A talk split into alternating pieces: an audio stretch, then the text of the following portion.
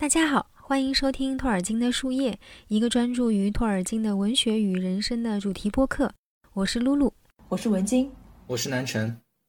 在经历了险象环生的水上乐园后，孤山远征队来到了新的冒险地长湖镇。在这里，他们将会遇到新的人物，展开新的故事，进入托尔金笔下另一种非常重要的生态聚居群落。不过，关于比尔博抵达长湖的情况，霍比特人和魔戒的说法有一点小小的出入。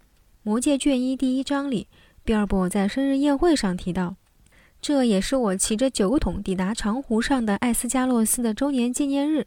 尽管当时的情况让我忘了那天是自己的生日，那时我才五十一岁，生日算不得大事。不过那顿晚宴相当豪华丰盛。虽然我记得当时我重感冒，只能说非常感黑你们。”但在《霍比特人》里，托老写比尔博经历了一场十分严重的感冒，整整三天，他又是打喷嚏又是咳嗽的，哪里都去不了。即便是三天之后，他在宴会上也只能跟别人问声问气地说上一句：“非常感黑你们。”长湖这一章很能体现托尔金教授在创作时对史实素材的偏好式取舍。对故事里全新出现的这种湖上聚落生态的生动描写，完美展现了托尔金是如何把他的史学及史前史知识融入创作中，并让他的虚构文学呈现一种真实历史的风貌的。这种把历史素材部分融入虚构世界的做法，对托尔金的读者来说并不陌生。在《失落的传说》《失落之路》和《圣诞老爸》等著作里。都在时代、建筑等不同方面遥遥回应了某段历史、某种史实元素。包括我们之前有一期讲到奇怪的住所这一章，换皮人贝奥恩居所大厅的构造，就是对一千年左右冰岛房屋内部构造的模拟，带有浓郁的古北欧气息。那南城先简要介绍一下长湖镇吧。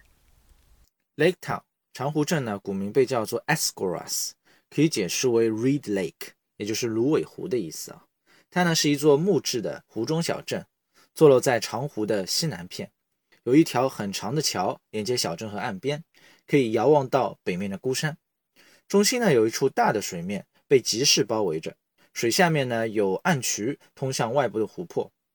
托尔金自己呢会有一幅插画，非常明确地展现了他想象中的小镇意象。这幅画呢，从一九三七年开始啊，就是霍比特人标准的黑白插画之一。这幅画呢，还有更早的一个版本，名叫 Escoras，细节上呢非常的相似，但图上呢有两个矮人从左下角的木桶里钻出来。这两幅画我们都会放到这期节目的那个详情页里面啊，大家有兴趣呢可以去看一看。当然，托老呢还画过一幅四毛哥之死，也画到了长湖镇的构造。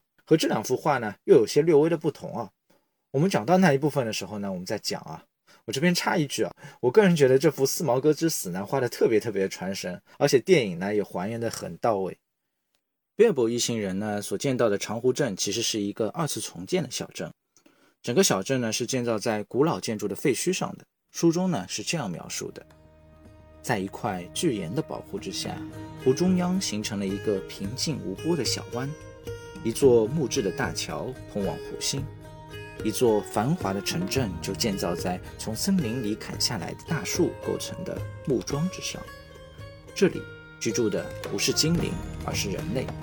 虽然处于远方恶龙盘踞的孤山的阴影之下，他们却依然勇敢地居住在这里。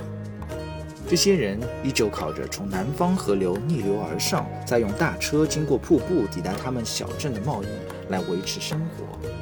不过，在古代，当北方的河谷城依旧繁荣兴盛的时候，他们曾经非常富有，非常强大。当时河面上有无数船只往来，有些装载着黄金，有些则运送着全副武装的战士。当年的战争和英雄事迹，现在只剩下了传说。当干旱来临，湖面下降的时候。人们依旧可以从朽烂的木桩窥见古镇当年更大的规模。托尔金对一些湖上村落的考古研究呢是比较了解的，因此他给长湖镇画的插画呢也是比较传统的湖上村落的样式。木头屋子和栈道呢，它立在水中的桩子上。十九世纪五十年代的时候呢，在瑞士发生了干旱，水位呢都急剧下降，许多原来隐没在湖水下面的那个桩子啊，都露出了水面。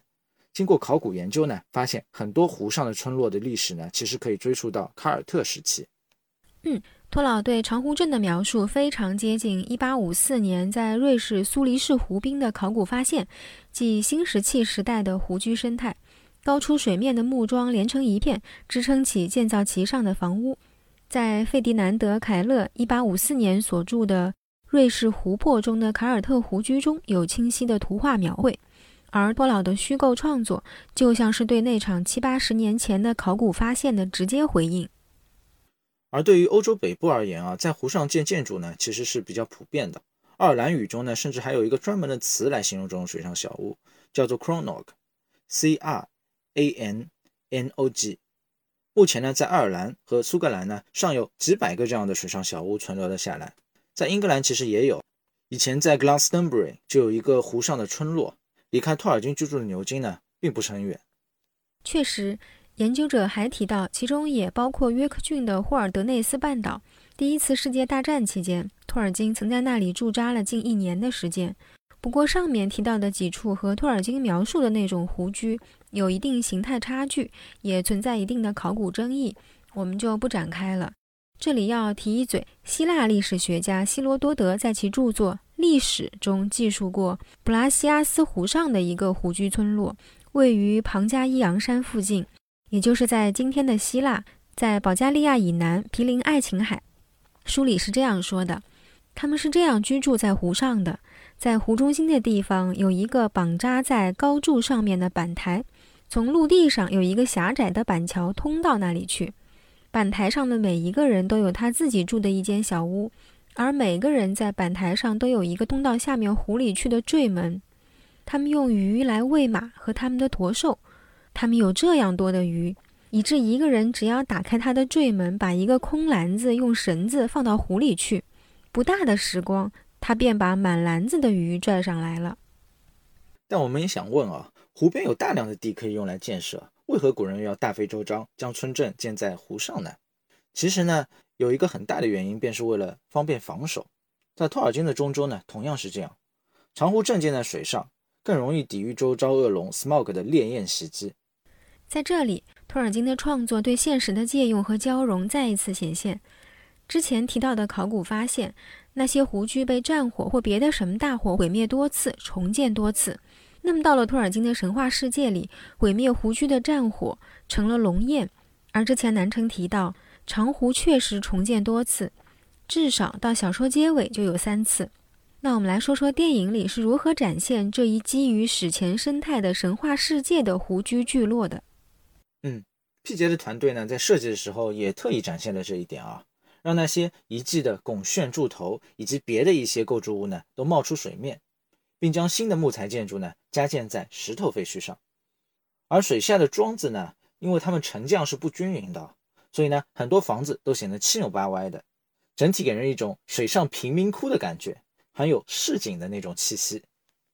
艾伦利说啊，长湖镇呢它处在未知地域的边界，因此呢他们想要给它创造一种偏远的、极具异域感的那种氛围啊。他们团队最初的设计呢，还是偏向于传统的那种凯尔特风格啊，但慢慢的，作为商贸口岸的长湖镇呢，设定也就慢慢偏向了威尼斯。当然呢，其中的主要区别在于啊，长湖镇呢还是沿袭了欧洲北部的那种传统，整体呢是由木头建材建成的。长湖镇的那种有些贫民窟一样的那种造型灵感呢，是来源于亚洲大河三角洲的那些水上村落。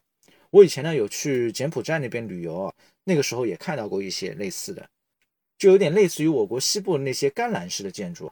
建筑呢，它层层叠叠挤在一起，下面用那种杆子撑着的。运河小溪呢从当中流过。建筑风格形制上的灵感呢，主要来源于俄国的木质建筑和挪威的木板教堂。后者呢是斯堪的纳维亚木结构建筑中的一个特殊的遗迹，汇集了凯尔特艺术。维京传统以及罗马式空间结构的各种不同的风格，建筑上面呢，一般还刻有一些动物、植物为主题的图案。木板教堂呢，之所以举世闻名，不仅因为建造年代太久远，而且是由于它建造质量非常好，装饰呢也特别漂亮。此外呢，它还向人们揭示了关于所谓黑暗木头建筑艺术的那种发展情况。其中呢，最著名的一个教堂呢，叫做阿尔内斯木板教堂，它呢是四方形的三层建筑，全部用木材建造而成，每层呢都有陡峭的坡檐啊，上面呢有尖顶，刻有雕饰的屋脊呢向外延伸。外形呢很像东方式的古庙，这个造型呢很大程度上被吸纳到了长湖镇的市政厅的设计里。不单单是长湖镇，其实这类建筑呢也是罗汉建筑的一个主要灵感来源。在中东神话体系里呢，其实也讲得通啊。毕竟长湖镇的居民和罗汉的先民呢，他们都来自于北方。由于呢长湖镇呢是水上建设的小镇啊，设计师们呢他们希望在设计里也可以体现水的主题，因此呢。也特意在各类建筑上，它的正立面加入了类似于船头的那种形象。概念设计完成了以后呢，剧组的一大挑战便是如何有选择性的去搭建一比一的场景来进行拍摄工作。为此呢，设计师们根据摄影棚的那个长度和宽度比例呢，制作了部分的长湖镇单体建筑工作模型来进行自由的组合研究，从而确定各个拍摄场景的那个布局还有拍摄的角度啊。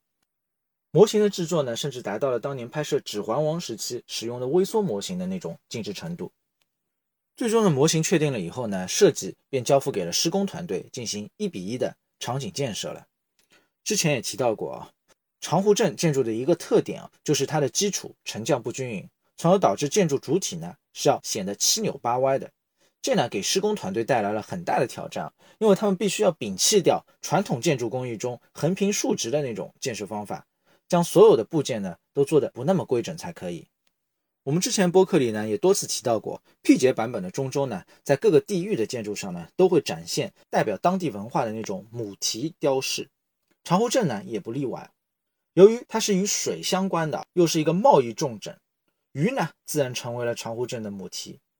鱼的造型呢出现在各种各样的那个建筑细节里，比如在屋脊的首端和末端，还有檐口的部位。都有出现，这个呢，其实和我们中国民间建筑屋顶上的那个鳌鱼装饰啊，有些不谋而合了。同时，鱼的鳞片呢，也以鱼鳞瓦的形式出现在了屋面和立面的横向装饰里。蓝色和银色呢，成为了长湖镇的主要色调，也是因为这呢是鱼的颜色。为了让建筑呢看起来更有历史感啊，在最后的场景修饰中呢，还做了大量的做旧处理，比如掉了漆的柱子、各种刮痕还有破损。还有长期处于潮湿环境中所引起的无处不在的青苔。艾伦利和蒋浩呢，对镇长办公大厅的室内也做了大量的细节设计啊，甚至有一个门楣上一个小人从屋里探出头来的装饰呢，是艾伦利以蒋浩为蓝本做的。由于是市政厅啊，里面会有许许多多的档案文件还有书本，因此剧组做了大量的古籍书本的一个道具。他们甚至买到了一百年前威灵顿的某个银行的古老账本，里面的账单的书写呢，都非常的精致。可谓是非常难得了。大厅呢，它的各个角落里散落着各种各样书写有精美字体的那个公文啊，极致的细节让人看着真的是眼花缭乱。蒋浩呢，也给镇长的椅子做了独特的设计，椅背上有两条大马哈鱼彼此相背。雄性的大马哈鱼呢，它在生产下一代的时候，它们的下颚呢会向外凸起，看起来非常非常的阴险狡诈啊。这也暗讽了镇长的那种性格，作为一个奸商啊。他一定没少坑人，我觉得。约伯一行人呢，来到长湖镇的时候呢，北方的天气呢，已经逐渐由秋入冬了。飘雪和冰霜呢，成为长湖镇的主要基调。剧组用了很多材料来打造不同的积雪和冰霜，比如漂浮在水面上的浮冰，便是用保温棉和石蜡融合在一起做成的，看起来非常非常的真实。即便材料本身它是常温的，但在场景里布置出来呢，依旧会让人感觉到丝丝的寒意。长湖镇呢，到处是运河。因此，主要的交通工具呢，也和威尼斯一样，主要呢是靠船只。剧组呢用传统的造船工艺，配合先进的激光放线，还有 CNC 切割工艺呢，非常精准的打造了三十艘小船。由于摄影棚注入的水的水深呢只有四十厘米，传统船只呢它的吃水深度呢其实是会有点过深的，很容易便会碰到底部啊。所以呢，剧组特意将船的那个底部做成了平的，一来使得船只呢它能够正常的通行。二来呢，还增加了平稳度，演职人员呢也不容易从船里面跌落。长湖镇呢搭建的场景太大，以至于占据了整个摄影棚，因此呢，也没有办法预留任何的通勤空间。拍摄的时候呢，剧组同时有五六十个人在棚内啊，大家呢都得利用场景里的栈道、小桥还有船只来通勤。就连 P 节呢，都只能利用长湖镇的室内空间来查看拍摄的监视器，来指导拍摄。长湖镇的房子内部呢，也真真正正有了使用功能。长湖镇场景的细节布置呢，非常的到位，尤其是对于中心集市的打造。为之呢，剧组需要还原真实的生活场景，搞清楚生活在这样一个小镇上。不同的人会有怎样的需求？各类店铺呢又会有怎样的商品？比如说衣服、香料、大量的新鲜水产、蔬菜瓜果、灯具瓦罐、瓷器、工艺品那些。剧组呢找了当地社区各类传统手艺人来制作那些琳琅满目的商品，独具匠心。不仅如此，还有许多水上的小镇特有的细节道具，比如那些用麻绳网罩着的那种漂浮在水面上的玻璃球状的那种浮标啊。以及各式各样的贴在建筑外墙上的告示，平面设计大师 Daniel Reeve 为之设计了很多。P 节中州电影里许多的地图书法呢，都是他设计制作的。长湖镇呢，也有他独特的字体体系。Daniel 呢，将具有东方韵味的西里尔文进行了一定程度上的变体，使得长湖镇的文字呢，看起来长而纤细。为了增加生活趣味性啊，有些告示呢，写的很有意思，比如有的人自家的船丢了。也会张贴告示来寻找。长湖镇呢，需要打造的场景呢太多，因此剧组将各个建筑单体排列组合，形成不同的场景。前前后后呢，一共建造了五次啊，最后一次是直接在 studio 的停车场露天进行搭建的。真正的长湖镇的规模呢，要比所能搭建的电影布景要大得多，因此所有的镜头里的背景呢，都需要用数码模型来替换。剧组呢，将所建的各个微缩模型建筑单体扫描了以后呢，将其做成数码模型模块，重新进行排列组合拼接，从而形成完整的数码城市设计，并对整个小镇呢进行了功能性的区域划分。不同的数码设计师呢，在分工对不同区域进行细节打造，添加各种配景，比如酒桶、桌椅板凳、灯具、遮阳棚，还有挂在各个建筑之间的节庆旗帜等。然后呢，加上场景氛围后。才形成我们在电影里所见到的异常真实的长湖镇。毫不夸张的讲，P 杰呢和他的团队所做的很多设计的深度呢，比有些实际的城市设计方案还要深入一些。P 杰的团队呢，是真的在追求最大程度的去打造一个真实的世界，这一直让我非常的钦佩。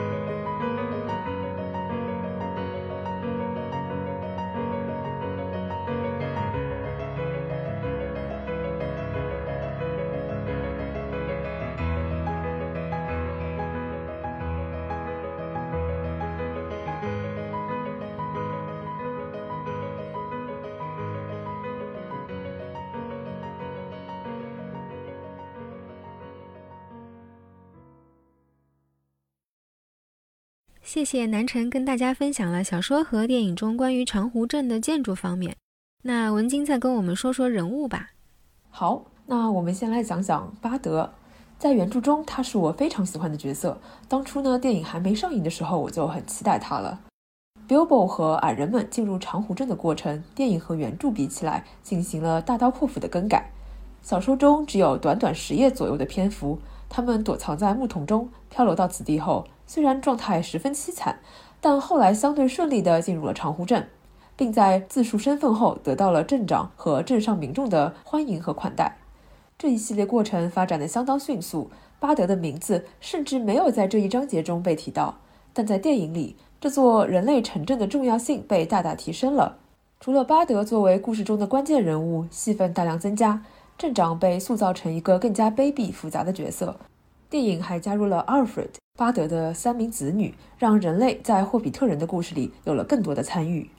原著里呢，直到第十四章才出现了巴德的名字，对他的描述简单到只有那个声音冷冷的人。我个人是在读完《魔戒》后才读了霍比特人的原著，当时巴德给我的感觉和 Aragon 有一点点像。他虽然是河谷城领主的后裔，但外形朴素，行事低调，甚至看起来并不是非常友好。不过他行事谨慎，在关键的时候会做出正确的判断。没想到，无论是编剧还是概念设计师，大家对他的感受都非常的一致。于是呢，就诞生了电影里以打鱼卖鱼来谋生的巴德。他在长湖镇外遇到了刚刚逃脱半兽人袭击的矮人，并让他们藏在装满鱼的木桶里，悄悄进入长湖镇。而当整个城镇的人类都为索林的一番激昂演说震撼，为山下之王的归来和可能的丰厚回报而欢呼的时候呢？只有巴德一个人站出来表示反对。他是一个有远见的人，也预见了可能随之而来的巨大灾难。在原著第十四章中，我们可以看到电影巴德被这样塑造的来源。但是在燃烧着的房屋之间，依旧有一群弓箭手坚守着阵地，率领他们的队长就是巴德。那位声音阴沉、脸色也同样阴沉的人，那个朋友们经常骂他乌鸦嘴，怪他预言了洪水和有毒的鱼，但是他们都明白他的人品和勇气。他是河谷邦之王吉瑞安的直系后人，当年吉瑞安的妻儿从奔流河逃出了河谷城的废墟。巴德拿着一柄巨大的紫杉木弓，不停地射击，最后只剩下了一支箭。此时，火焰已经从四面向他逼来。同伴们也开始弃他而去了，可他不管不顾，依然最后一次弯弓搭箭。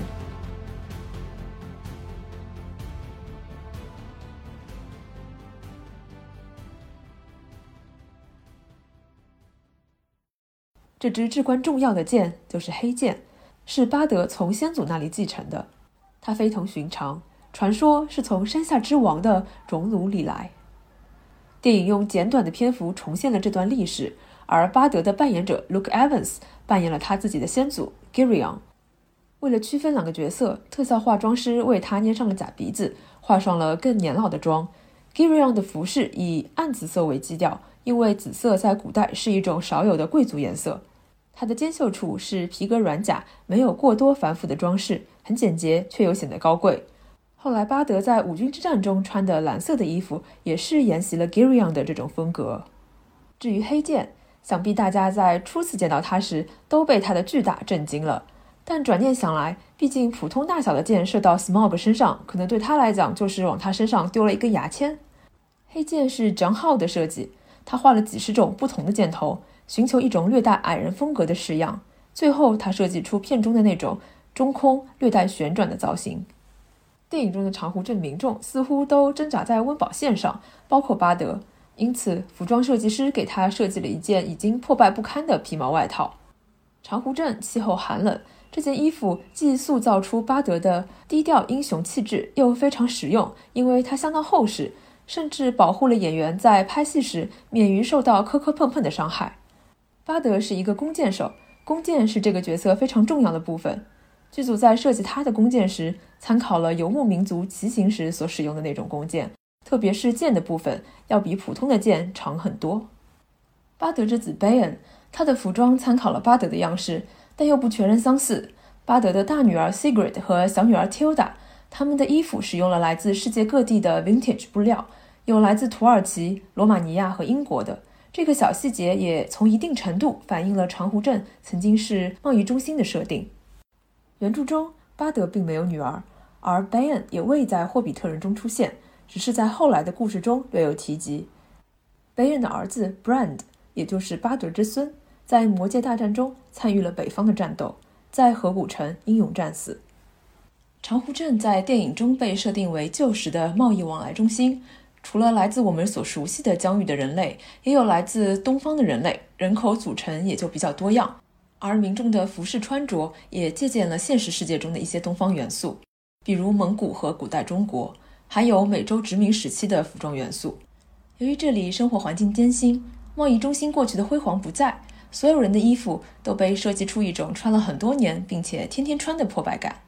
而在选择长湖镇服饰的配色时，为了不与黑森林使用重复的颜色，也为了和夏尔那种温暖愉悦的氛围形成强烈的反差，这里的服饰中鲜有绿色的存在。那么，除了作为英雄和正直角色出现的巴德，长湖镇场景里还有托老带着讽刺口吻描绘的闹剧式角色。原著中的镇长是一个没有什么主见、颇为势利、有点胆小的人。电影为了突出巴德的英勇，把镇长的设定变得更为不堪了。他拥有一个油腻的外形，扮演镇长的 Stephen Fry 说：“这是他这辈子演过最丑陋的角色。”他的衣服从里到外都是非常奢华的布料制成，虽然经过岁月的洗礼，也同样变得破旧，但观众仍然可以看出他的衣着和普通镇民的天壤之别。他的衣服无疑可以彰显出他是长湖镇最富有之人的地位，但同样展示出他的坏品味。服饰风格虽然不是直接来源于现实世界的任何风格，但也借鉴了许多不同的元素，比如伊丽莎白一世时期贵族的那种繁复衣着，还有欧洲贵族爱穿的高跟鞋。Alfred 是电影中的原创角色，他是镇长的顾问助手，也担任着保姆一样的工作，服侍镇长的衣食起居。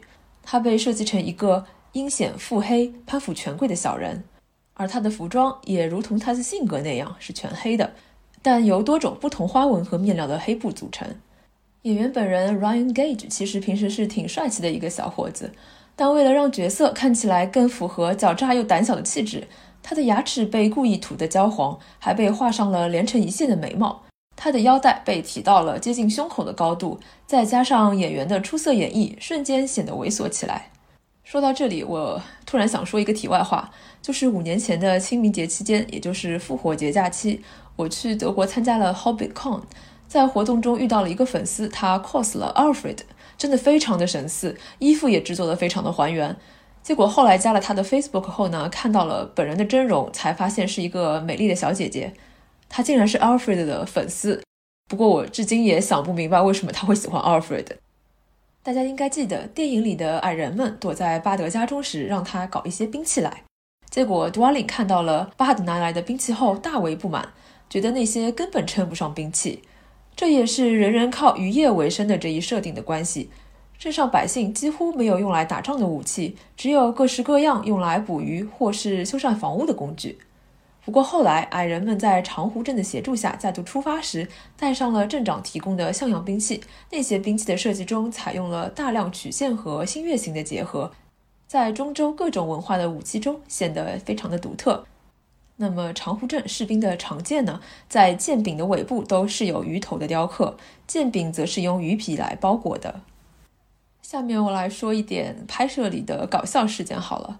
P.J. 本来在长湖镇有一个客串，他扮演了一个躲在箩筐里发出暗号的人。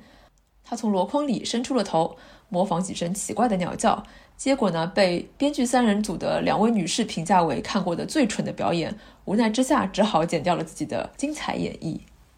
在拍摄长湖镇的时候呢，P.J. 还干过一些坏事，比如矮人被巴德运进城的时候，木桶里装满了鱼。为了表现出逼真的效果，剧组用了大量的真鱼。被埋在鱼堆下面的矮人无一不表示这是一场噩梦，而 P.J. 却说：“我最讨厌鱼了，这辈子都没有吃过鱼。”他自己很讨厌鱼，却把这么多他讨厌的东西倒在别人的身上，真的非常坏。还有一场戏中需要两个妇人往 Alfred 身上扔鸡蛋，表示不满。P.J. 呢就露出邪恶的微笑，表示他要来当投弹手。结果用掉了一大盒鸡蛋都没有砸中 Alfred。一旁的 Luke Evans 看热闹不够，凑过去也扔了一个，但是也没有打中。最终 P.J. 拿出盒子里的最后一只鸡蛋，一下子就砸在了 Alfred 的脸上。好的，谢谢南辰和文晶的分享。